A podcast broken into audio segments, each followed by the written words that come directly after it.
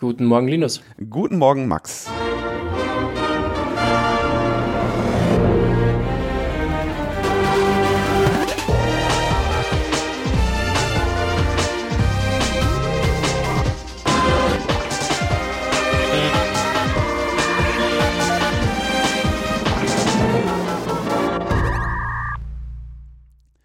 Logbuch Netzpolitik hier wieder mit einer kleinen Spezialfolge. Ähm, Tim sitzt irgendwo in der Pampa. Wir haben den 22. Juli und die 354. Folge. Und heute spreche ich mit Max Schrems über seinen erneuten Erfolg vor internationalen Gerichten, in, im internationalen Datenrecht, im Kampf ja, gegen was eigentlich genau? Die Presseberichterstattung ist irgendwie zwischen die rechtliche Grundlage des Datenverkehrs, des internationalen Datenverkehrs ist nun weg und das Internet äh, wird ausgeschaltet. Das haben sie bisher so ungefähr bei jedem von den, der von Max und seinem Team erstrittenen Urteile gesagt. Und was das genau bedeutet, wollen wir hier mal erörtern. Max, du hast, glaube ich, wann war das denn? Du hast vor fünf, sechs Jahren angefangen bei, mit dem Erklagen deiner Daten von Facebook. Ne? Das war so ein bisschen dein, dein Aufschlag in dieser Auseinandersetzung, oder? Naja, der erste Ding war eher ein Gaunern. Also wir haben denen gesagt, ich habe ja mein Auskunftsrecht, ich hätte gerne meine Daten und die waren damals ein bisschen doof genug, unter Anführungszeichen auch wirklich sich ans Gesetz zu halten ähm, und haben ja damals halt die ganzen Daten geschickt, die sie eigentlich gar nicht mehr haben sollten. Also Dinge, die halt einfach nur geflaggt waren als gelöscht, wo es offiziell geheißen hat, die sind natürlich gelöscht, aber in Wirklichkeit waren sie halt nur geflaggt und waren weiter auf den Servern drauf, solche Dinge. Ja, und dann ist irgendwie ähm, Snowden irgendwie dahergekommen und wir hatten ganz viel Aufregung und NSA und Böse und überhaupt und Demos und Schlag mich tot. Ähm, aber irgendwie war allen, glaube ich, ein bisschen klar, dass die USA sich jetzt wahrscheinlich von Merkels Presseaussendungen oder Statements nicht wahnsinnig beeinflussen lassen werden. Und mich hat damals ein Journalist äh, oder eine Journalistin angerufen und gesagt, naja, wie ist denn das eigentlich aus europäischer Sicht? Darf Facebook Irland da überhaupt die Daten hinschicken, wenn wir wissen, dass das am Ende alles bei der NSA landen? Und ich meine, normalerweise sind die meisten Journalisten Fragen doch ein bisschen repetitiv und du denkst da ja eh. Und, aber in dem war ich so, hm, das ist eine wirklich gute Frage. Ich rufe sie in fünf Minuten zurück, ähm, weil eben nach europäischem Recht diese, dieser Datentransfers nur dann erlaubt sind, wenn ähm, ich sicherstellen kann, dass im Ausland die Daten auch ordentlich geschützt werden. Und ähm, das war eigentlich dann so ein Hook, um diese ganze Snowden-Debatte irgendwie vor die Gerichte zu bekommen und auch irgendwo einen Druckpunkt zu haben, weil die US-Industrie halt stark darauf ähm, aus, also davon abhängig ist, dass die halt die Daten hin und her schippern können. Ähm, wenn jetzt die Industrie sagt, oh, wir haben ein Problem, weil die Europäer uns jetzt auf einmal erklären, wir dürfen die Daten da nicht hin und her schicken, ähm, dann hat man vielleicht durchaus auch ein wirtschaftliches Interesse da, bei diesen Massenüberwachungsthemen mal ein bisschen reinzugrätschen. Ähm, und das ist ein bisschen so die, die ganze Idee von dem Projekt ist, dass man praktisch die Wirtschaft auch mit ins Boot reinholt, ein bisschen gezwungenerweise, um ähm, vielleicht auch ein bisschen Gehör in den USA zu haben, weil derzeit ist halt der Status dort, es gibt Grundrechte, aber nur für Amerikaner und wenn du halt kein Amerikaner bist, dann bist du rechtelos. Und es ist ein bisschen problematisch, wenn die USA halt sagen, wir hätten gern die Daten der ganzen Welt zum Hosten aber sobald die Daten mal bei uns sind, ähm, habt ihr übrigens keine Rechte mehr. Und äh, ich habe schon ein bisschen gescherzt, wie gesagt, das ist ein bisschen so, wie wenn die Schweiz sagen wird, bitte gebt uns alle euer Gold, aber sobald das Gold mehr in der Schweiz ist, habt ihr kein Eigentum, Eigentumsrecht mehr. Ich glaube nicht, dass viele Nazis dann gerne ihr Gold in der Schweiz gebunkert hätten. Und, ähm, und ich glaube, da ist es eine legitime Argumentation zu sagen, gut, wenn ihr der Cloud-Provider der Welt sein wollt und ihr glaubt, dass es als Volkswirtschaft ein großes Thema bei euch, dann müsst ihr eure Kunden auch irgendwie halbwegs normal behandeln. Ne? Und jetzt, äh, ich denke, also der, der rechtliche Hintergrund scheint ja so ein bisschen zu sein, du korrigierst mich da, wenn ich das äh, laienhaft äh, noch nicht mal korrekt sage.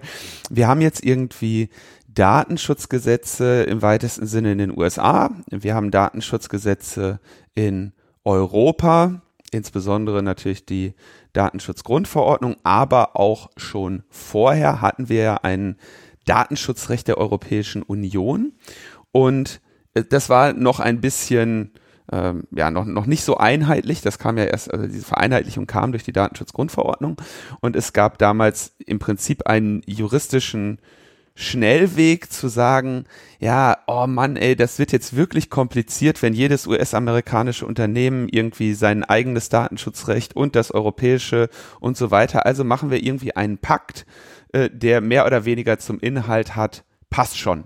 Ne? Also europäisches Datenschutzrecht ist mit US-amerikanischem Datenschutzrecht äquivalent. Punkt. Ja, es ist noch ein bisschen komplizierter. Also ich kann es jetzt nicht ganz den Juristen ignorieren in mir. Nee, bitte, bitte, bitte. Ähm, es ist praktisch so, dass du in den USA kein generelles Datenschutzrecht hast. Also du hast in den USA schlichtweg ein Vakuum im, in diesem Bereich. Und ähm, das ist mal mit ein paar Ausnahmen. Also es gibt besondere Rechte für Gesundheitsdaten, für Kreditauskunft ein, für so Sonderfälle, aber generell gibt es kein Datenschutzrecht. Inzwischen gibt es in Kalifornien jetzt eine Staatsregelung. Es gibt teilweise sowas wie, was weiß ich, Biometriegesetze in Illinois und so. Aber es gibt kein generelles Datenschutzrecht in den USA. Das ist aus europäischer Sicht auch okay. Es gibt genug Länder, die sowas nicht haben. Und was wir machen, ist, dass wir dieses Vakuum dann durch irgendwelche vertraglichen Regelungen füllen. Das heißt, ähm, ein Unternehmen irgendwo im Takatuka-Land kann sagen, gut, ich habe zwar hier kein Gesetz, aber ich ähm, tu's, also ich, ich unterschreibe irgendeinen Vertrag, irgendeine Zertifizierung, irgendwas anderes, dass ich mich an europäisches Recht halte. Das ist jetzt auch nichts Besonderes im Datenschutz, wenn ich jetzt, was weiß ich, ein äh, ein Biobauer irgendwo im Takatuka-Land bin und dort gibt es keine Bio-Regelungen, dann kann ich ja einfach sagen, gut, ich halte mich an europäische Bio-Regelungen und kann dann meine, meine, was weiß ich, Apple als Bio in der EU anbieten. Das ist ja, das machen wir in vielen Bereichen so, ist es nicht besonders. Das Problem in den USA ist, dass es nicht nur diese, dieses Fehlen von Datenschutzregelungen, sondern dass es aktiv Gesetze gibt, die sagt, ihr müsst uns diese Daten alle übergeben. Das ist hauptsächlich in dem Fall äh, Pfizer 702. Ähm, das ist sozusagen dieses PRISM Upstream Gesetz. Und dann gibt es noch die Executive Order 12333, die ist überhaupt kein Gesetz, das ist einfach nur eine Anweisung von Präsidenten. Das ist blöd gesagt das, was Trump da so fröhlich immer unterschreibt mit großem Filzstift und dann in die Kamera hält. Ähm, und das erlaubt der US-Regierung ähm, unmittelbar weltweit zu spionieren, solange es keine Amerikaner betrifft. Ähm, und das ist überhaupt keine gesetzliche Grundlage. Das hat auch ein bisschen Unterschied diese beiden Dinge. 702 ist durchsetzbar gegenüber Unternehmen, das heißt, die kriegen dann einen Wisch vor den Latz geknallt, wo drinnen steht, so, ihr müsst jetzt eine API für die NSA aufmachen. Ähm, 12333 ist nicht durchsetzbar. Das ist sozusagen nur eine interne Dienstanweisung, dass alle dürfen. Ähm, und kann aber gegenüber einem Unternehmen nicht direkt durchgesetzt werden. De facto haben aber viele Unternehmen einfach freiwillig mit der NSA da zusammengearbeitet. Also es hat ja diesen ähm, Überwachungsraum da in San Francisco bei AT&T gegeben, solche Dinge. Das dürfte teilweise einfach freiwillig in Kooperation passiert sein, ähm, ohne dass es da eigentlich eine gesetzliche Grundlage gegeben hat. So, und ähm, das Problem ist jetzt, dass wenn meine Daten da in die USA marschieren, können diese Unternehmen alles Mögliche Lustige unterschrieben haben, ob es jetzt Safe Harbor, Privacy Shield oder Standardvertragsklauseln sind, das sind alles irgendwelche zivilrechtlichen Selbstbescheinigungen, dass man sich brav an irgendwas hält.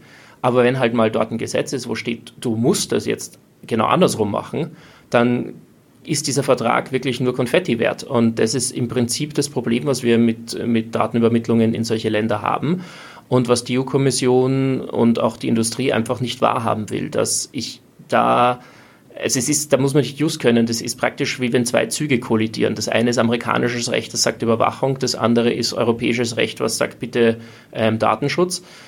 Da habe ich einfach sozusagen zu viel Gesetz und das eine sagt Hü und das andere sagt Hot. Und als, als betroffenes Unternehmen kann ich muss ich eines von diesen beiden Gesetzen brechen. Es, es geht logisch nicht anders. Mhm. Was jetzt die EU-Kommission probiert hat, ist zwischen diese zwei kollidierenden Züge noch irgendwie ein Hansaplast dazwischen zu kleben und das Privacy Shield zu nennen, mit dem Effekt, dass die Züge genauso wieder clashen, nur dass halt jetzt das Hansaplast dazwischen auch noch tot ist. Ja? Ähm, also es ist, es ist wirklich, man muss, es ist juristisch nicht mehr als das, es ist wirklich sehr banal. Ähm, es ist reine so Massen, die ineinander drängen. Natürlich hat es dann detailliert hunderte Paragraphen, wo das alles drinnen steht, aber aber das, das generelle Problem ist dieser, Konf dieser Konflikt zwischen den Gesetzen. Und ähm, den kann ich auch nicht durch ein Abkommen lösen, wenn ich die Gesetze nicht ändere. Deswegen war es für uns auch sehr wichtig, jetzt wirklich zu hämmern, zu sagen, Leute, ihr werdet dieses Problem nicht lösen, wenn die Amis ihre Gesetze so behalten, wie sie sind. Das ist die eine Möglichkeit, man ändert die in den USA. Das ist jetzt auch nicht so, dass das in letzter Zeit nicht auch nach Snowden passiert ist, halt nur für Amerikaner, nicht für Ausländer. Ähm, das andere möglich, die andere Möglichkeit ist, wir schaffen einfach das Grundrecht auf Datenschutz auf europäischer Ebene ab und das Grundrecht auf Rechtsschutz, weil das ist das andere, was der EuGH noch verletzt sieht, weil in den USA gibt es überhaupt kein Gericht, wo ich mich da beschweren könnte oder so. Ähm, und das ist auch sehr unwahrscheinlich, dass wir das machen. Und ich glaube, jetzt, wo das das zweite Mal der EuGH ihnen ausgerichtet hat, ist meine Hoffnung ein bisschen gestiegen, dass äh, diese unter Anführungszeichen traurige Wahrheit auch irgendwo anerkannt wird. Ähm, und das ist eigentlich das, was jetzt mich persönlich an dem Fall noch am meisten interessiert, ist, wie da das Europäische Höchstgericht so vereinfacht gesagt ein bisschen zu Tode ignoriert wird. Ne?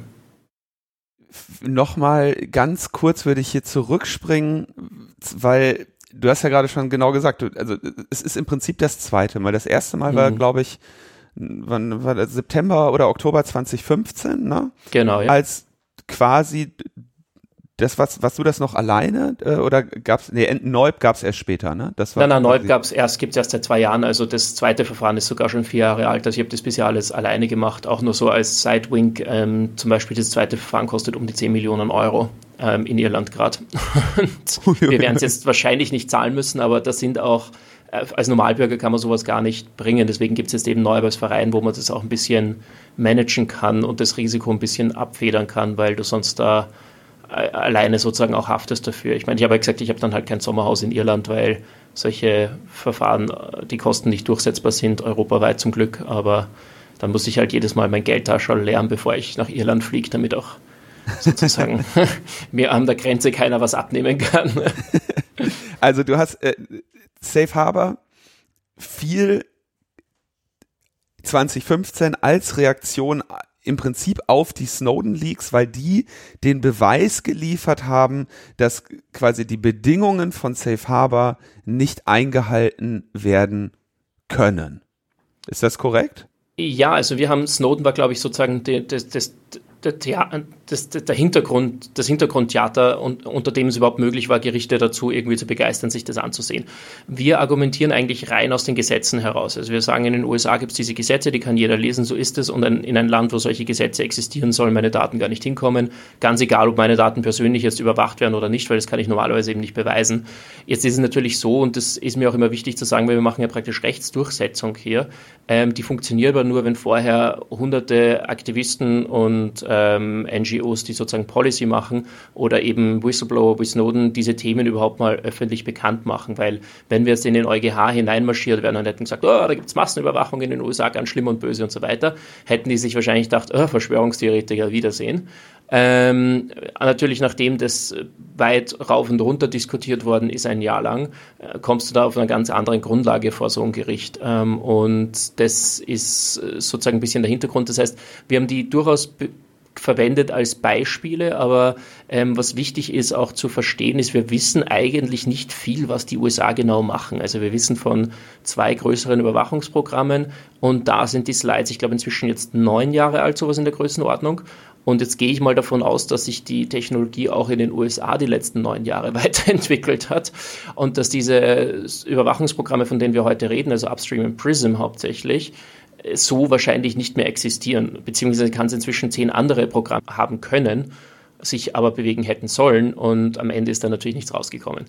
Dann ähm, hat es anscheinend Interventionen aus den USA gegeben Richtung EU-Kommission und dann ist die Justizkommissarin Jourova, ähm, ich glaube 48 Stunden später, im EU-Parlament aufgeschlagen und hat gesagt, hurra, wir haben einen Deal, es heißt Privacy Shield und hier ist das Logo nur der Text war nicht da. Also, ähm, und ähm, und äh, wir haben dann über Epic in den USA, die haben eine Informationsfreiheitsersuchung gemacht und haben gesagt, so gut, sie hätten gerne den Text. Und zwei Wochen nachdem dieses neue Deal da verkündet worden ist, ähm, hat es eine Antwort der US-Regierung gegeben, ähm, die sozusagen den Text, den sie oder die, das Dokument, was sie wollen, kann nicht beauskunftet werden, da, weil es nicht existiert. Und äh, das heißt, dieser ähm, dieses Privacy Shield, was da fröhlich in der Öffentlichkeit herumgetragen worden ist, das hat schlichtweg nicht gegeben. Also das war trojanisches Pferd und fertig.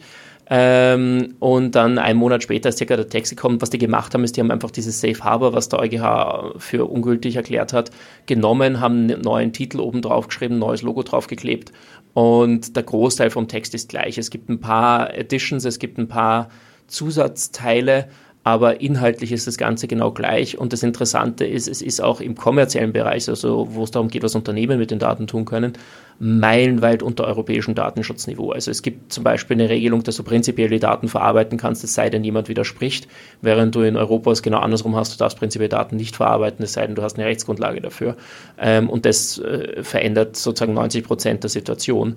Ähm, ja, lange Rede, kurzer Sinn. Ich habe dann öfters gefragt, warum sich Europa da so über den Tisch ziehen lässt. Und da hat es halt geheißen, ja, wir wollen TTIP verhandeln und Dings und die Amis und überhaupt und bla. Ich muss jetzt auch dazu sagen, als Österreicher kommt man irgendwie aus einem nicht NATO-neutralen Land irgendwie und äh, ich meine, ich bin immer gerne in den USA und, und, und bin auch viel dort gewesen, aber äh, manchmal wundert man sich dann schon, ich habe das auch ein bisschen teilweise in der deutschen Debatte, wenn es auf politischer Ebene geht, ist, dann heißt irgendwie Transatlantik und Dings und auf einmal ist alles Mögliche möglich. Ähm, und genau, dann war halt dieser Deal da. Und in Wirklichkeit haben alle gewusst, dass das Bullshit ist. Also es war nur eine Frage der Zeit, bis das wieder beim EuGH landet. Und ich glaube, was auch ein Faktor ist, die Richter beim EuGH werden sich verarscht vorkommen. Also wenn die der Kommission sagen, sowas geht nicht, und dann kommen die einfach sozusagen ein paar Monate später mit dem gleichen Text wieder und sagen, ach, wir haben ein neues Logo drauf geklickt, ge geklebt, jetzt soll es doch wieder gut sein, oder? Ähm, das, also wenn ich dort Richter wäre, würde ich mich so unglaublich verarscht fühlen und mal prinzipiell wieder aufheben, ja. Und ich glaube, dass das auch ein Teil war von dieser zweiten Entscheidung, weil es war eine rein politische Entscheidung vom EuGH, auch noch Privacy Shield sich anzuschauen. Die hätten auch einfach sagen können, nicht unbedingt notwendig für diesen Fall, sich das anzusehen, es gibt eh einen zweiten Fall von La Quadrature beim, beim, beim unteren Gericht der EU. Warum schauen wir uns das jetzt hier nochmal an? Schauen wir uns dann nächstes Jahr an. Aber ich glaube, das war auch ein Faktor, dass du einfach da das Höchstgericht wirklich provozierst. Ja? Und ich habe es schon verglichen, wir haben in Österreich ja Haider gehabt, unseren rechtsextremen Landeshauptmann da. Und da hat es bei uns mal eine Verfassungsgerichtsentscheidung gegeben, dass da zweisprachige Ortstafeln in Slowenisch aufgestellt werden müssen, weil Minderheitensprache und so. Und was der gemacht hat, ist einfach diese Ortstafel ausgebuddelt und sie einfach drei Meter weiter unten wieder eingebuddelt und gesagt, jetzt ist eine neue Ortstafel, jetzt gilt das Verfassungsgerichtshofsurteil nicht. Und das war damals sozusagen heftig, aber in Wirklichkeit hat die EU-Kommission nichts anderes gemacht. Die hat halt einfach das, was als illegal erklärt worden ist, einmal ausgebuddelt, einen neuen Namen draufgeklebt und wieder eingebuddelt und gesagt, so, jetzt geht's wieder weiter. Ne? Ähm, also, aber üblicherweise spannend, bei, ne? Also üblicherweise bei höchstrichterlichen Urteilen ist es doch so, also so zumindest kenne ich das vom Bundesverfassungsgericht, die sagen ja nicht nur, äh, das geht so nicht, sondern die begründen das. Und im Prinzip ist dann die, die Urteilsbegründung, also im Prinzip das Urteil und die Urteilsbegründung sind, sind meistens dann ne, im weitesten Sinne auch eine Anleitung dafür, wie man es verfassungskonform richtig machen könnte. Das ist ja bei, insbesondere ja, glaub, bei Überwachungsgesetzgebung in Deutschland äh, ein übliches Prozedere. Jetzt frage ich mich, warum ist das in dem Fall nicht passiert? Also Na, warum der EuGH ist ein sehr äh, diplomatisches Gericht. Also das ist ja noch immer, die EU ist ja irgendwo ein Zwischenwesen zwischen Staat und, und irgendwie internationaler Organisation. Und der EuGH ist sehr, sehr, sehr zurückhaltend bei solchen Sachen. Also diese programmatischen Ansagen, wie sie in Deutschland üblich sind, sind jetzt auch zum Beispiel in Österreich beim Verfassungsgerichtshof nicht unbedingt üblich. Ja. Ähm, also zum Beispiel unser Verfassungsgerichtshof sieht sich zum großen Teil als negativer Gesetzgeber, der einfach das weglöscht aus dem Gesetz, was nicht geht, ähm, aber es dann praktisch der Politik überlässt, das zu sanieren ähm, dass man da wirklich jetzt eine Anleitung schreibt, unter Anführungszeichen. Das ist beim EuGH nicht, nicht üblich und zum Beispiel, ich kenne es auch aus Österreich nicht, bei anderen Gerichten ist es wieder sehr üblich. Also es ist ein bisschen eine nationale Frage, ob, was da die Kultur ist, vereinfacht gesagt. Ähm, ein Thema ist, dass bei der Großen Kammer beim EuGH sitzen 15 Richter. Jetzt bei all diesen Verfahren ist normalerweise der von Danwitz der deutsche Richter der federführende Richter, weil der die Datenschutzsachen macht dort. Und er ist sicher sehr progressiv bei den Dingen ähm, und, und auch sehr korrekt ähm, und macht mehr oder weniger das, was im Gesetz steht und schreibt es halt runter ähm, und hält sich aus der Politik meiner Meinung nach sehr stark zurück. Ja. Ähm, jetzt sitzen da aber 14 andere Richter, die auch noch irgendeine Meinung dazu haben. Und beim EuGH sind viele Richter jetzt auch eher Diplomaten oder ehemalige Minister und so weiter, die da äh, ernannt werden. Das heißt, äh, der, da gibt es sicher auch Leute, die uns sozusagen sagen, naja, das sollte man vielleicht nicht sagen und da können wir vielleicht mm, das wieder wegstreichen und so weiter. Das heißt, das ist auch ein Prozess innerhalb von diesem Gericht und am Ende bleibt halt das übrig, wo irgendwie es eine Mehrheitsmeinung dazu gegeben hat, ähm, weil wir ja im Gegensatz zum Beispiel zu den USA keine Dissenting Opinion haben. Also wir haben ja keine Richter, die dann sagen können, äh, ich sehe es nicht so, sondern es gibt nur eine ultimative Wahrheit, die da am Ende fabriziert wird. Nur gibt es natürlich in Wirklichkeit 15 Wahrheiten bei, bei dem Gericht und deswegen ist es oft sehr zurückhaltend. Und zurück zum Safe Harbor Urteil und zu deiner Frage.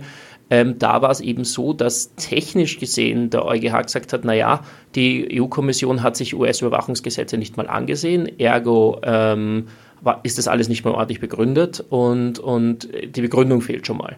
Und das war was, wo sich alle einigen haben können. Jetzt hat es alle möglichen anderen Punkte gegeben, wo sie gesagt haben, ja, die Massenüberwachung, das ist eine Verletzung der, der, der, des Kernbereichs unserer, unserer Grundrechte, was das erste Mal ist, dass so eine Kernbereichsverletzung, das ist im europäischen Recht so der, der, der, der ganz große Boogeyman des, des, der Grundrechtsverletzung.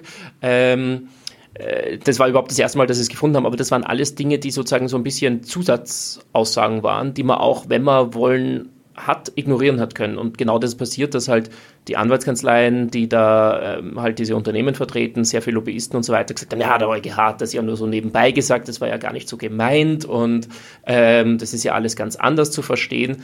Und das war auch das, was dann die USA und die EU-Kommission sozusagen vor sich herumgetragen hat und was dazu geführt hat, dass diese Guidelines, die durchaus da waren, ähm, halt auch zum gewissen Grad einfach wieder ignoriert worden sind. Ja. Und, äh, und das ist also off, äh, ja, ist offensichtlich möglich. Jetzt musst du mal erklären, jetzt hast du, jetzt wird dir dieses Privacy Shield Logo vorgelegt.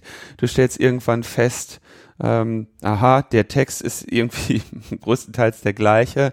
Mit anderen Worten, du kannst hier deinen juristischen Weg in weiten Teilen im Zweifelsfall recyceln. Aber wie geht dieser Weg denn? Wie bist du denn, äh, wie schaffst du das Thema denn überhaupt bis an den, an den EuGH zu bringen? Das ist ja nicht so ein einfaches Firmengeflecht, was Facebook da hat. Gut, Teile davon kanntest du schon. Du hast dich aber eigentlich auch äh, primär angelegt, wenn ich das richtig verstanden habe, mit der irischen Datenschutzbehörde. Ja. Erklär doch mal bitte grob oder gerne auch genau, wie dieser juristische Weg dann geht. Ne, der einfache juristische Weg, wenn wir wirklich Privacy Shield killen hätten wollen als Hauptziel, dann wäre ich einfach in Wien zu meinem lokalen Gericht gegangen und hätte gesagt, ich suche mir irgendeinen Datentransfer unter Privacy Shield aus, behaupte, Privacy Shield ist, ist unzulässig. Damit muss das Wiener Gericht dann das dem EuGH direkt vorlegen und sagen, ist das jetzt gültig oder nicht, weil sonst kann ich in Österreich da nicht entscheiden. Das wäre eine relativ schnelle Nummer gewesen und relativ günstig gewesen. So, ich habe jetzt beschlossen, es bringt eigentlich überhaupt nichts zum EuGH EuGH gehen, um wieder Privacy Shield zu killen, weil wir wissen ja schon, dass das so nicht geht. Also ich meine, wir haben das ja schon gehört unter Safe Harbor. Es ist auch, glaube ich, das Urteil von letzter Woche einfach nur zum großen Teil eine Wiederholung von dem, was wir schon unter Safe Harbor gehört haben. Es ist jetzt wirklich nicht viele neue Erkenntnis drinnen. Ähm, und deswegen habe ich damals beschlossen, mich interessiert es überhaupt nicht und es ist sinnvoller, sich um Cookies, Data Broker und die Schufa zu kümmern, ähm, weil sozusagen man hat ja auch irgendwie nur ein Leben. Ähm, das war damals so meine Meinung. Das Problem war dann, dass die irische Behörde mich und Facebook verklagt hat. Was besonders skurril ist, das ist eigentlich weder in Irland noch bei uns möglich, dass dich dann eine Behörde klagt. Also du machst eine Beschwerde bei einer Datenschutzbehörde, das sollte gratis sein und auf einmal bist du dann sozusagen Beklagter. Das ist recht faszinierend. ähm, der Datenschutz verstößt gegen dich. Ja, also es ist, ich, ich, nicht mal meine irischen Anwälte verstehen das und das heißt viel, weil in Irland ist sehr viel möglich. Also das, mein Großvater hat anscheinend oft gesagt, ich habe schon Karussellpferde kotzen gesehen, also in, in Irland speiben die den ganzen Tag, ja. Ähm, aber sei es drum.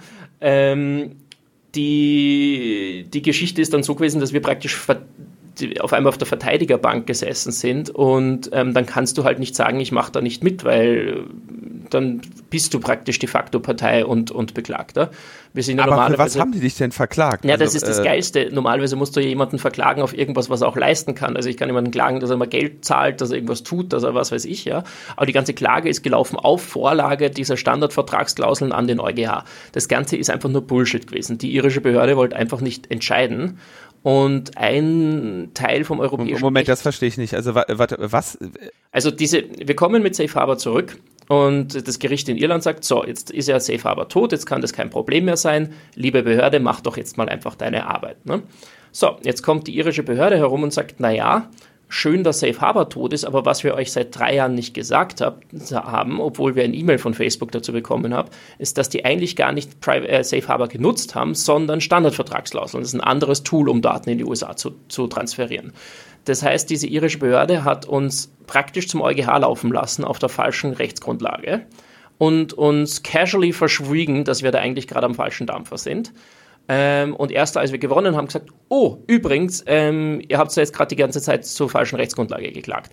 Mir war es ja wurscht, weil für uns ist ja relativ egal, was jetzt Facebook genau macht, sondern es geht ja hauptsächlich darum, ob diese Datentransfers so legal sind oder nicht. Und da war es perfekt, dass wir das unter Safe Harbor vorgebracht haben. Also unser Schaden war überschaubar. Nur wenn du jetzt dein Recht auch wirklich mal durchsetzen willst und die Behörde dich halt nicht mal die Akten gibt, die sie hat, obwohl du sie verlangst, ähm, also in, in Österreich wäre das alles Amtsmissbrauch, ja, um es mal irgendwie in, in, in, in, Relation zu setzen. Ja. Ähm, das wäre bei uns durchaus eine kriminell problematische Sache. In Irland gibt es zum Glück keinen Amtsmissbrauch, also da kann man machen, was man will.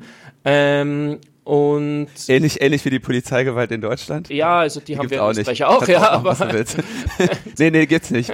gibt's nicht, deswegen kannst du machen, was du willst. Aber so ist es, genau. ähm, und äh, das ist eben das Problem gewesen, dass wir dann unter diesen Standardvertragsklauseln da waren dann steht in diesen Standardvertragsklauseln drinnen, dass im Fall, dass es da eben ausländisches Recht gibt, was problematisch ist, die Behörde den Datenfluss stoppen kann. Das haben wir auch beantragt und die irische Behörde hat gesagt, na, da kennt sie sich jetzt gar nicht aus. Das ist so verwirrend. Sie muss jetzt unbedingt vorlegen, das dem EuGH und hat irgendwie sich aus dem Arsch gezogen, dass diese Standardvertragsklauseln irgendwie ungültig sein sollen, was wirklich niemand so gesehen hat. Also ich und Facebook und alle sind da gesessen und gesagt, was soll daran ungültig sein? Und wenn ich und Facebook und schon mal einer Meinung sind, dann ist das doch irgendwie rot im Kalender zu markieren, ja. und, ähm, und äh, naja, auf jeden Fall, die Behörde hat das weiter aufrechterhalten, weil eben eine Gültigkeitsfrage von europäischem Recht nur vom EuGH geklärt werden darf. Das heißt, es kann nicht irgendein Bezirksgericht sagen, dieses Europarecht ist ungültig, ähm, und das war sozusagen ihr Mythos, den sie aufrechterhalten haben, zu sagen, warum das unbedingt zum EuGH gehen muss. Na, jetzt hätte eigentlich das. Warte mal, also das, das musst du jetzt nochmal. Also es ist, die, die, wir kommen, ich, die irische Datenschutzbehörde hat Standardvertragsklauseln mit Facebook über den Datenaustausch von europäischen Daten in Richtung Facebook. Nein, nein, die und Facebook Irland hat einen Vertrag mit Facebook USA. Das Ding nennt man Standardvertragsklausel. Ja. Da drinnen sagt Facebook USA, ah. ich halte mich an europäischen Datenschutz, bla bla bla, alles okay. schön.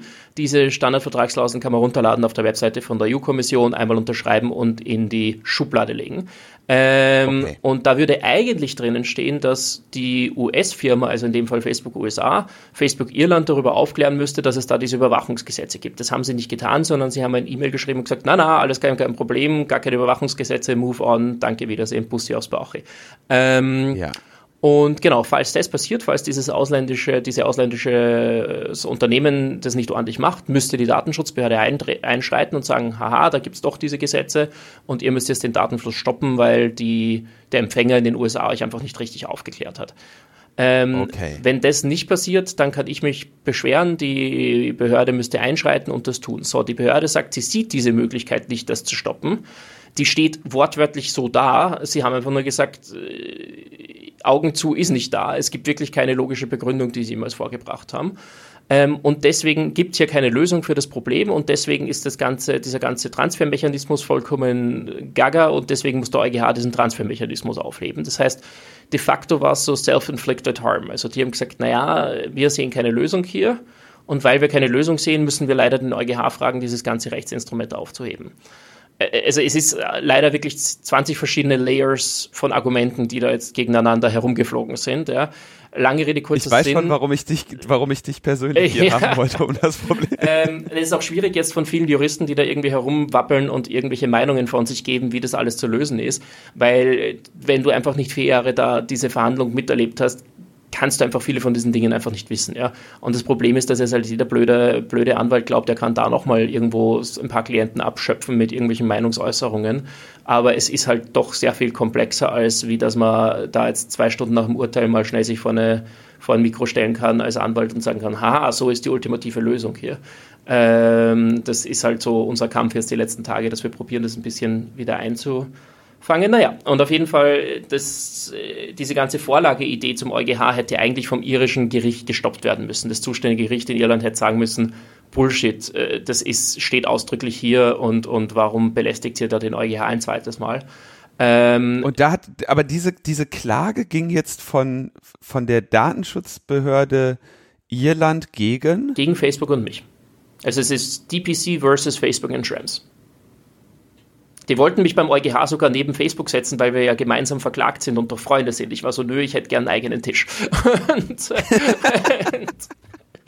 äh, ich habe dann von Aber der warum, irischen Behörde noch einen du? Sessel weggefladert und, äh, und der Saaldienerin gesagt, ich sitze sicher nicht neben Facebook, wir sind nicht gemeinsam hier. Ähm, und, aber ich habe den Deutschen was gegeben ihr, was, und habe mein Handtuch hingelegt. Ne? Sehr gut, sehr gut. Was, was war jetzt die konkrete Forderung? Die, es gibt keine konkrete Forderung. Das ist eben das Spannende. Du kannst normalerweise als Beklagter, ich meine, das ist jetzt sehr 0815 Juristerei, aber du kannst ja jemanden nur klagen auf was, was er auch leisten kann. Und ich kann ja nicht leisten eine Vorlage zum EuGH. Das kann nur das Gericht dort leisten. Sie haben gesagt, wir sind Natural Defendants und äh, wir sind halt gerade da gewesen und, und das war gerade günstig und irgendjemanden müssen sie verklagen. Das ist so die Argumentation. Um halt vor ein Gericht zu kommen. äh, äh probier es nicht zu verstehen. Also es ist, wie gesagt, nicht mal meine irischen Juristen verstehen, wie wir dazu gekommen sind und wie das möglich war. Äh, es ist einfach nur, äh, einfach nur schweigen, ignorieren, vergessen. okay, und jetzt, und, und, und das war das Verfahren, was jetzt vom EuGH dazu geführt hat, dass am Ende das Privacy Shield gefallen ist. Genau, und das war noch lustiger. Aber also wie stelle ich mir denn die Situation im Gerichtssaal vor, wenn, wenn Facebook und du quasi auf einer Seite sind? Ja, es waren ja, ja. insgesamt 20 Anwälte dort mit Amicus, sind, da sind dann irgendwelche inter interessierten Parteien wie die US-Regierung auch noch da gesessen. Also wir haben, ich probiere jetzt nicht ein irisches Verfahren zu erklären, aber es sitzen da praktisch 20 Juristen da, hören einem beim Vorlesen zu und das für sechs Wochen. Also es ist sehr, sehr, sehr mühsam. Ähm, Facebook hat circa, also wir haben insgesamt 45.000 Seiten Akten da vorgebracht bekommen, weil Facebook einfach sich gedacht hat, sie, sie spammen da alle voll. Ähm, wir haben zum Glück Unterstützung von der ACLU gehabt, also von der amerikanischen, der Bürgerrechtsorganisation dort mit einer Expertin, die praktisch das Überwachungsgesetz der USA für uns erklärt haben, hat. Und das hat auch sehr gut funktioniert, weil Facebooks Experte einfach äh, nur, also der hat einen Bericht mit 300 Seiten abgeben, wo fast jede Fußnote einfach falsch ist. Also wo schlichtweg das nicht dort steht, was da befußnotet ist. Also es war so richtig heftig. Ähm, der ist übrigens Uniprof in, in Texas und, und ist auch noch immer auf Twitter fröhlich unterwegs und verbreitet seinen Blödsinn. Ähm, genau. Wer ist das? Äh, Peter Swire heißt er. Und ähm, das sind Dinge, da hat es eine Fußnote gegeben, da ist drinnen gestanden, die Europäische Grundrechteagentur hat festgestellt, dass es in den USA keine Massenüberwachung gibt. Äh, jetzt kenne ich den Typen, der das dort schreibt, der hat das sicher nicht geschrieben, da brauche ich gar nicht die Fußnote anschauen. Ich habe es mir dann natürlich angeschaut natürlich steht auf der Seite überhaupt nichts davon. Ja. Also auf dem Niveau war da irgendwie das Vorbringen von Facebook. Ähm, das war auch qualitativ einfach schlecht. Also da äh, fragst du dich, die haben da 100 Anwälte und, und, und irgendwie Anwaltskanzleien und investieren da wahrscheinlich Millionen Euro in so einen Fall und die kriegen nicht mal ihre Fußnoten richtig hin. Also das ist... Ähm, teilweise peinlich. Ja, also ja, für uns günstig, weil wir haben unsere Hausaufgaben ordentlich gemacht. Ähm, und das Lustige war, dieses ganze Verfahren, das wollte ich eigentlich sagen, ist ähm, um diese Standardvertragsklauseln gegangen. Und dann hat im letzten Closing Statement der Anwalt von Facebook auf einmal gesagt, naja, ähm, wir reden jetzt diese, über diese Standardvertragsklausel, also über ein Tool, um Daten in die USA zu übertragen und diskutieren, ob da eben Überwachungsgesetze okay oder nicht okay sind. Aber im Privacy Shield hat doch die EU-Kommission festgestellt, dass diese ganzen Überwachungsgesetze okay sind. Also können die ja schlecht einmal unter einem Tool gut sein und unter einem anderen Tool schlecht sein. Und er beruft sich jetzt auf einmal aufs Privacy Shield, nicht inhaltlich, dass sie es nutzen würden, sondern die, die, die, äh, das Assessment, was die EU-Kommission drinnen gemacht hat, auf das beruft er sich jetzt. Und das war juristisch eine intelligente. Und hinten im Raum hörst du ein lautes Joe. Genau. also diese irischen Anwälte machen oft einfach irgendwas, was man ihnen nicht sagt. Das ist mir mitunter auch schon passiert, ähm, weil die einfach der Meinung sind, also du redest ja als Partei mit deinem Solicitor, der Solicitor mit dem Barrister und der Barrister mit dem Gericht. Stille Postprinzip Ole und ähm, da kommt dann oft hinten nicht das raus, was man vorne rein sagt. Ähm, naja, auf jeden Fall haben die dann praktisch, das war so ein Moment, wo praktisch dieser Anwalt gesehen hat, das Zug, der Zug fährt gerade volle Wäsche auf mich zu und irgendwie ist das, sind die Standardvertragsklauseln schon halbert unterm Zug drunter. Schmeißt man noch schnell mehr Dinge vor den Zug und hat dann halt der Privacy Shield nochmal reingeschmissen. Und wir waren so, ja, ja, das Argument macht total viel Sinn. Also es kann nicht unter den beiden Instrumenten verschieden sein, das ist schon klar. Ähm, aber es kann halt deswegen nicht stimmen, weil einfach dieses ganze Privacy Shield Bullshit ist. Ne? Ähm, und damit ist eigentlich so im letzten Moment Privacy Shield da in dieses Verfahren hineingeflutscht. Ähm, und wir haben, muss ich jetzt sagen, auch beim EuGH hauptsächlich uns auch konzentriert auf diesen großen Clash zwischen US-Überwachungsgesetzen und europäischen Überwachungsgesetzen und, oder europäischen Datenschutzgesetzen und ähm, haben praktisch dann nur eine Seite zum Privacy Shield vorgebracht und haben gesagt, das genau gleiche Problem ist genau beim Privacy Shield auch so und deswegen stimmt A, B, C, D, E, alles nicht und deswegen ist auch das Privacy Shield zu kippen. Ähm, aber es war jetzt außer uns hat niemand die, die Ungültigkeit von Privacy Shield argumentiert. Aber ich glaube auch nicht, dass wir sozusagen eben im Privacy Shield selber so viel zu argumentieren hatten, weil einfach dieser grundsätzliche Konflikt da ist. Und alles andere, also alle diese jetzt äh, Verfahrensschritte und, und, und, und Fuzis dazwischen, ähm, das sind alles einfach nur Teilschritte zu, in diesem großen Bild. Und das große Bild ist, du hast auf der einen Seite vom Atlantik diese Überwachungsgesetze und auf der anderen Seite Datenschutz.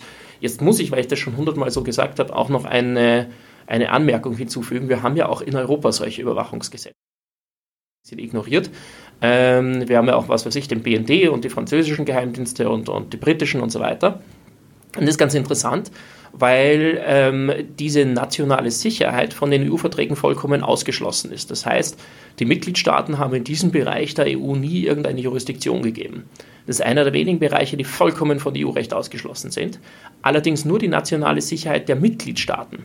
So, und das ärgert die USA jetzt ganz besonders, weil ähm, die nationale Sicherheit eines Drittstaats, also USA, Nordkorea, China, Russland, wer auch immer, ähm, ist nicht ausgeschlossen davon. Das heißt, der EuGH kann zwar was zur Massenüberwachung in den USA sagen, kann aber nichts zu irgendeiner Überwachung in Frankfurt am Netzwerkknoten dort sagen, weil das ist wiederum von, also von der nationalen Sicherheit der Mitgliedstaaten umfasst. Und das ist so eine besondere Absurdität. Und ganz lustig wird es Ende des Jahres, weil dann ist die UK endgültig kein Mitgliedstaat mehr, auch nicht mehr sozusagen am Papier oder, oder mit der Grace Period. Und dann fallen zum Beispiel diese ganzen äh, UK-Überwachungsgesetze auch unter diese Jurisdiktion vom EuGH. Ähm, das ist so ein Sidekick, den ich zumindest mal kurz noch erwähnen wollte, weil sonst wir sozusagen immer nur so tun, als ob die Amis das machen würden. Äh, ist ja nicht so, dass teilweise die Überwachungsgesetze in Europa noch weitreichender sind oder ähm, auch teilweise noch obskurer. Okay, jetzt ist also das Privacy Shield eher, also in, in, in eine, also quasi ohne, dass du das vorhattest oder ohne, dass es jetzt ein konkretes Ziel war, ist es, weil. Es war so ein bisschen, wenn wir schon da sind, dann machen wir das doch auch gleich noch. Jetzt sind wir schon so weit gegangen. Das ist dann eigentlich nur noch ein Sidekick, ja. wenn dir das schon so, ähm, so, so großzügig mit in den Korb gelegt wird, äh, dann, dann nimmst du das natürlich mit. Ähm, und wir sind juristisch jetzt wieder in der Situation, in der wir 2015 schon einmal waren? Oder äh, ist es auch zu einfach dargestellt? Ähm, ja, wir sind jetzt so ähnlich in, in einer ähnlichen Situation. Ich glaube, damals war so dieses, wir ignorieren es einfach zu Tode, es wird schon weggehen. Ich glaube, jetzt, wo der EuGH das ein zweites Mal so gesagt hat, sind, es hat ja 100 Berichte und Dings und, und Papers gegeben, dass der EuGH das ja alles gar nicht so gesagt hat. Und das ist dann so ein bisschen die Mehrheitsmeinung in der Juristerei geworden, dass das ja alles gar nicht so gemeint war. Ähm, und ich glaube, dem Punkt da ähm, ist es jetzt so, dass wir jetzt nach diesem zweiten Urteil äh, das schlecht so weiter argumentieren können, dass das nicht so gemeint war und dementsprechend äh, gehe ich davon aus, dass das jetzt doch deutlich heftigere Schockwellen ausgelöst hat. Also ich habe jetzt den letzten Tagen mit ein paar so Industrievertretern geskypt und, und, und irgendwie mal kurz erzählt, was jetzt da so drinnen steht und was man jetzt machen kann.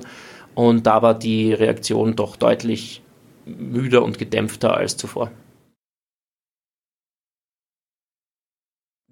Viel mehr kannst du aber jetzt an, zu, zu, diesem Zeitpunkt auch noch nicht sagen? Oder was wären im Prinzip deine Forderungen? Ne? Also du, du zeigst ja ein, eine Inkompatibilität auf. Du sagst ja auch sehr klar, äh, ne, das, das kann man im Prinzip anhand von Papier klären und anhand von Gesetzen diese, diese Inkompatibilitäten aufzeigen.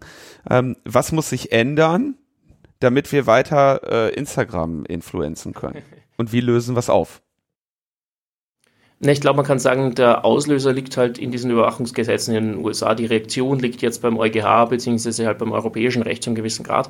Und dieses Reizreaktionsmuster kannst du eigentlich nicht wirklich aufbrechen. Also das, das ist eigentlich das, warum ich auch den Fall nicht besonders gern mag, ist, weil wir eigentlich nur das Problem aufzeigen können und keine Lösung haben. Und normalerweise probieren wir dann doch irgendwie eine Lösung auch bereitzustellen.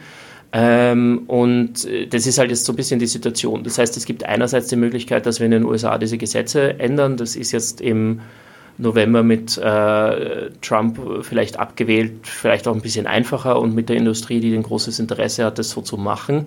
Ähm, andererseits ähm, gibt es halt die Überlegung, das technisch zu einem gewissen Grad zu lösen. Das heißt, bei Datentransfers, die in die USA unbedingt gehen müssen, dass man zumindest während des Transfers das alles ordentlich verschlüsselt. Das sollte eigentlich eh State of the Art sein, ist halt noch immer nicht immer so. Ähm, und die andere Frage ist dann sozusagen, ob wir einfach zu einem gewissen Grad mit Datenlokalisierung wieder antworten müssen, wo ich absolut kein Fan bin davon, aber es ist ein bisschen die Konsequenz. Und dann müsste man eben äh, Systeme so aufbauen, dass die Daten, die nicht ins, in die USA gehen müssen, in Europa bleiben. Und andere Daten, die sozusagen unbedingt in die USA müssen, die kann ich auch weiter schicken. Da gibt es diese Ausnahmebestimmungen im Artikel 49 äh, von der DSGVO. Ähm, und da müsste ich praktisch jetzt bei Facebook-Hausnummer das einmal in zwei Facebooks trennen und dann die Verbindungen, die absolut notwendig sind, wiederherstellen. Ähm, dann habe ich so eine Art föderiertes System. Ne? Und ähm, dann kann ich sagen, gut, meine Message an einen amerikanischen Freund, die wird rübergeschickt zum, zum US-Facebook und die Message zu meinem, was weiß ich, äh, deutschen Freund bleibt in Europa und die zu meinem südamerikanischen Freund muss eigentlich auch nicht durch die USA durchmarschieren. Ne? Mehrere, ähm, aber mehrere das ist jetzt nicht banal. Ne? Banner, dass du jetzt, stimmen Sie zu, möchten Sie diese Nachricht in den US-amerikanischen Ja, das geht eigentlich gar nicht so leicht. Ne? Das ähm, würde, also, also wäre ja ein Riesenproblem, ne? Also es ja, selbst die Cookie Banners sind sozusagen, also ich meine, die Cookie Banners, wenn irgendjemand sich ärgert über Cookie Banners, ich sage ich sag immer dazu, es ist nicht die DSGVO, die die ausgelöst hat. Es ist, wenn man es richtig macht, dürfte solche Cookie Banners überhaupt nicht geben, aber das ist eine Frage von Durchsetzung. Ähm, bei der Frage Datentransfers in die USA brauche ich eine explizite und informierte Zustimmung und das ist de facto nicht ganz möglich weil diese Unternehmen auf der einen Seite sagen müssen, na, na, wir machen ja keine Massenüberwachung nach amerikanischem Recht, die müssen das ja verschweigen und, und das ist ja geheim. Gleichzeitig müssen sie uns nach europäischem Recht informieren drüber, ähm, sonst gilt meine Zustimmung nicht. Und damit widerspreche ich wieder einen von diesen beiden Gesetzen. Also die Zustimmung ist gar nicht so banal, weil ich kann ja auf der einen Seite nicht sagen, ja, ja, ich gebe alles der NSA, wenn ich dann auf der anderen Seite in den USA wieder gegen das Gesetz verstoße, während wenn ich sage, ich schicke es nur in die USA, ohne zu sagen, dass die Sachen auch bei der NSA landen, ähm, habe ich die Leute nicht ordentlich informiert drüber. Ne? Ähm, also dann habe ich sie ähm, über den springenden Punkt dieser ganzen Problematik ja nicht informiert. Also sowas wie ein, eine Klicklösung ist, glaube ich, nicht unbedingt was, was realistisch ist. Ähm, und ich glaube, deswegen haben wir jetzt auch gerade so Schweigen im Wald äh, auf der Industrieseite, weil das alles jetzt wirklich äh, der EuGH in Wirklichkeit zwei Instrumente weggeschossen hat. Ne? Und jetzt ist nicht mehr viel da. Jetzt gibt es, das Ganze muss ja, glaube ich, auch noch, du hast das gerade schon angefangen, in die Metaperspektive zumindest eingeordnet werden, dass wir ja an anderer Stelle uns darüber austauschen, darüber diskutieren, darüber gesellschaftlich sprechen, quasi diesen Austausch der Geheimdienste untereinander. Ne? Wir haben also hier, während wir an, während du an der einen Seite ne, dich hier mit dieser, mit der Datenschutzgesetzgebung und den Überwachungsgesetzen in den USA auseinandersetzt, diskutieren wir freimütig an anderen Stellen diesen Ringtausch, in dem ja den die Länder oder die Geheimdienste der, der, der Staaten nutzen, um im Prinzip ihre eigenen Überwachungsrestriktionen zu umgehen, ja, quasi zu sagen, okay, wir dürfen zwar keine Deutschen überwachen, aber wir können uns können uns darauf verlassen, dass unsere US-amerikanischen großen Brüder uns schon Bescheid geben, weil die dürfen die ja wiederum überwachen und dafür überwachen wir Leute, die die nicht überwachen dürfen oder äh, nutzen greifen auf Daten zu, die die nicht haben, helfen ihnen in Bad Aibling. Ähm, spielen solche, also in, in all das spielt das ja rein. Glaubst du, dass es die auf der Ebene, auf der du dich jetzt gerade bewegst, dass da dieser Ringtausch auch eine Rolle spielt, dass der quasi im Hinterkopf ist, um zu sagen, naja, müssen wir schon irgendwie machen? Oder glaubst du, so groß ist die Verschwörung doch nicht? Also ich glaube nicht, dass das jetzt der Hintergrund ist, warum die Europäer da dahinter sind. Ich glaube, das sind reine wirtschaftliche Interessen, die das Hauptthema da sind, äh, in meiner Wahrnehmung. Ja. Ich muss jetzt da auch dazu sagen, ich bin kein Experte, was NSA und Co. betrifft. Wir schauen uns das rein von der kommerziellen Seite an, ob die das weitergeben dürfen oder nicht. Ähm, ich glaube sozusagen, was ich zuerst gesagt habe, ist diese Sache, dass wir weltweit ein, oder zumindest innerhalb der westlichen Länder, ein, einen allgemeinen Grundsatz haben, wie weit diese Überwachung gehen darf, wird ja zum gewissen Grad die Probleme dieses Ringtauschs auch wieder erledigen. Ja. Also wenn ich jetzt sage, gut, wir haben allgemein, wurscht, ob es jetzt der BND ist, ob es die drei doofen Polizisten in Österreich bei unserem unter Anführungszeichen Geheimdienst äh, sind oder ob es jetzt die NSA ist, wissen wir, dass es gewisse Baselines gibt, die nicht überschritten werden. Und ähm, wenn da die Grenze liegt, also wenn schon beim Intake die Grenze liegt, dann ist es nachher wieder egaler, ob das im Kreis herumgetauscht wird. Ja. Ähm, und ich glaube, das wäre eben, ich meine, es ist auch andererseits sozusagen durchaus verständlich, dass man sagt, wenn jetzt, was weiß ich, wir in Österreich irgendeine Erkenntnis haben zu irgendeinem äh, Terroristen in, in Deutschland, macht es ja durchaus Sinn, mal zu sagen, hey, liebe Leute, wir haben da was, das interessiert euch. Ne? Es ist ja nicht äh, an sich keine, keine, keine doofe Idee. Wenn es natürlich dazu führt, dass du praktisch, wie du vorher beschrieben hast, die Rechte von allen am Ende fixt, weil du einfach im Kreis ähm, das jeweils umgehst, ähm, dann haben wir ein Problem. Und ähm, eine Möglichkeit wäre halt, das schon beim Intake äh, zu, zu regulieren oder da ein gewisses Grundsatzlevel zu haben. Und da muss man auch, glaube ich, nochmal herausarbeiten, dass ja diese Geheimdienste traditionell nicht dafür da sind, hinter einzelnen Leuten hinterher zu spionieren, was sie aber seit 9-11 einfach machen. Also ganz viel von dem, was da jetzt unter Geheimdienst läuft, sind Dinge, die traditionell Polizeiarbeit sind. Und ähm, das ist einfach immer mehr verschwommen ineinander. Und ich glaube, da muss man dann auch sagen, gut, dann müssen auch die, die Beschränkungen einfach ähnlicher der klassischen Polizeiarbeit werden. Ähm, weil ich eben nicht sagen kann, ich mache jetzt auf einmal das, was immer schon für die Polizei nicht erlaubt war, auf einmal ohne irgendein Problem, nur weil ich mich Geheimdienst nenne. Das ist ja als Bürger mir relativ wurscht, äh, welches Logo die draufkleben haben, wenn sie am Ende der einzelnen Leuten hinterher spionieren. Ähm, und da braucht es, glaube ich, eine viel breitere Diskussion und, und irgendwie eine, eine Wahrheitsfindung da. Ich glaube nur, dass es sozusagen durch politische Diskussion auf, Euro, auf, auf, auf globaler Ebene nicht funktionieren wird. Also das, da wird es immer irgendjemanden geben, der sagt, der macht nicht mit deswegen war eben dieser Zugang da praktisch die Industrie mit reinzubringen ins Boot, einer, der vielleicht ein bisschen besser funktionieren könnte, zumindest in Teilen, weil es dann einfach Wirtschaftsinteressen gibt, die dahinter stehen. Das ist auch zum Beispiel der Grund, warum wir in Europa irgendwie Datenschutzrecht haben, ist, dass halt die Industrie gesagt hat, ich würde gerne, was weiß ich, aus Deutschland nach Griechenland Daten schicken, aber Griechenland hat keine ordentlichen Regelungen, jetzt kann ich das nicht ordentlich machen ähm, können wir uns nicht einfach einen gemeinsamen Rechtsrahmen geben und dann können wir eben hin und her schicken, so viel wir lustig sind. Ne? Ähm, also das hängt auf der wirtschaftlichen Ebene durchaus miteinander zusammen. Und wenn wir das auch über die EU hinaus ein bisschen verbreiten können, diese Idee, again, ich, ich weiß, das ist sozusagen jetzt nicht wahrscheinlich, dass das nächstes Jahr passiert oder so, ähm, aber dann könnten wir durchaus was bewegen. Also Kollegen in den USA sind jetzt schon sehr happy bei dem Judgment, weil sie sagen, es ist einer der wenigen Türchen, die sich öffnen, dass man in den USA bei Überwachungsreformen überhaupt irgendwie mal angehört wird. Ne? Okay, also das Thema bleibt spannend. Du hast gerade gesagt, der Fall gefällt dir nicht besonders. Welche Fälle, die du oder die Neub gerade behandelt, gefallen dir besser? Äh, wir schauen gerade praktisch durch die ganze DSGVO durch, angefangen von Auskunftsersuchen, die ordentlich beantwortet werden sollten. Also wir haben mal so Testersuchen gemacht und praktisch nie kriegst du deine Daten so, wie sie die DSGVO vorschreibt, ähm, über Zustimmungsdebatten, also diese Cookie-Banner, die eigentlich gar nicht so sein sollten, wie sie jetzt überall auf der Welt unterwegs sind, sondern ich sollte ja da eigentlich eine Ja-Nein-Option haben und nicht eine Ja- oder Geh fünf Stunden Tauchen-Option. Ne? Ähm, und äh, da gibt's, wir haben ganzes, ganzen Haufen an Projekten derzeit. Wir schauen uns gerade die Google Ad ID an, die Apple Ad ID, ähm, allgemein online ähm, diese ganzen Data Brokers und Co. Also äh, wir haben letzt wirklich, ich müsste jetzt nochmal auf die Webseite schauen, was alles läuft. Ich glaube, wir haben derzeit 30 Verfahren laufen. Ähm, auch eins in Österreich eben zu Facebook, wo es darum geht, was die eben kommerziell mit den Daten machen, äh, mit wem die alle die Daten austauschen etc. Und da glaube ich, ist unsere Hauptrolle, dass gerade die großen Konzerne einfach gesagt haben, gut, die DSGVO sagt, wir dürfen das nicht, aber jetzt streiten wir uns einfach mal zehn Jahre drum, ob das die wirklich sagt. Und diese zehn Jahre machen wir noch fette Gewinne und, ähm, und das ist ein bisschen so der Ansatz, den wir von der Industrie teilweise sehen. Und die normalen Unternehmen, die sich sozusagen jetzt nicht hauptsächlich durch, durch Datenverhökern bereichern, ähm, die probieren ja eh Großen und Ganzen das da einzuhalten. Und ähm, deswegen kümmern wir uns halt da um die, die wirklich, äh, wir nennen es sozusagen bewussten strukturellen Rechtsbruch betreiben. Ähm, und da grätschen wir gerade rein. Und das sind so Dinge wie, was weiß ich, ich habe vor kurzem mit jemandem von Google gesprochen, wo es geheißen hat, ja, ja, ihr könnt ja eh eure Daten haben, da gibt es ein Download-Tool und da haben wir halt das reingegeben, wo wir glauben, dass es euch interessieren könnte.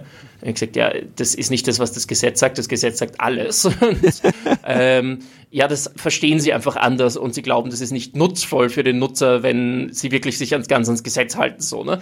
Also das sind, wir, wir diskutieren die DSGVO mit diesen Konzernen wirklich noch auf dem Niveau. Und da ist, ist sehr, sehr viel Arbeit, die jetzt vereinfacht gesagt im täglichen Business von Leuten, also im täglichen, ähm, was weiß ich, stimmt mein Schufa-Eintrag oder nicht, ähm, durchaus ein, ein, Thema sind, die vielleicht vielen Leuten näher sind als diese jetzt Massenüberwachungsthematiken. Wunderbar, dann wünsche ich euch damit viel Erfolg. Ich danke dir, dass du dir die Zeit genommen hast, dieses dann doch sehr äh, chaotische und wirre Urteil nochmal für uns aufzudröseln. Ähm, ich war an dem Tag, als das gefällt wurde, in einem anderen Presseinterview und wurde dann noch schnell angesprochen. Ja, kannst du noch mal ganz kurz was zu dem, zu dem Schrems 2 Urteil sagen? Und ich habe wirklich gesagt, Leute, das ist so kompliziert. Äh, Max hat mir das schon mal eine Stunde lang erklärt und ich habe es nicht ganz aufdröseln können. ähm, und habe dann mich auf den Satz versteift, den du vorher auch schon sagtest, so, naja, am Ende sind es halt die äh, Überwachungsgesetze der USA, die halt gegen unsere Grundrechte verstoßen haben, müssen die halt fallen und nicht unbedingt unser Privacy Shield. Ne? Jo, ich glaube, das ist auch das. Ähm, abschließend vielleicht kurz für Leute, die zuhören. Wir werden es auch die nächsten Tage noch ähm, auf unserer Webseite eben veröffentlichen. Wie kann ich mich zum Beispiel sagen, ich hätte gern, dass meine Daten jetzt eigentlich zurück in Europa gehostet werden bei meinen Diensteanbietern etc. Ähm, falls das Leute interessiert. Ähm, wir sind da jetzt auch so Stück für Stück für Stück am Abarbeiten und probieren sowas auch dann sozusagen praktische Umsetzungsdinge irgendwie da zu verbreitern, ähm, damit man auch was rausholen kann aus dem Ding. Ne? Erstaunlich was so zwei Österreicher Jungs da mit Neub und Epicenter äh, regelmäßig an Erfolgen feiern oder an, sagen wir mal, rechtlich bedeutsamen Situationen schaffen. Ähm, herzlichen Glückwunsch und alle Anerkennung dafür. Ich bin mir sicher, es wird nicht so lange dauern, bis wir uns hier wieder hören, Max. Perfekt. Letzter österreichischer Satz dazu, scheißt da nix, dann feiert er nix. und ich danke noch kurz Jonas, Janek und Marco und natürlich nochmal dir, Max. Und äh, schöne Grüße an den Tim, der soll auch mal ein paar Podcast-Folgen liefern hier. Ciao, ciao.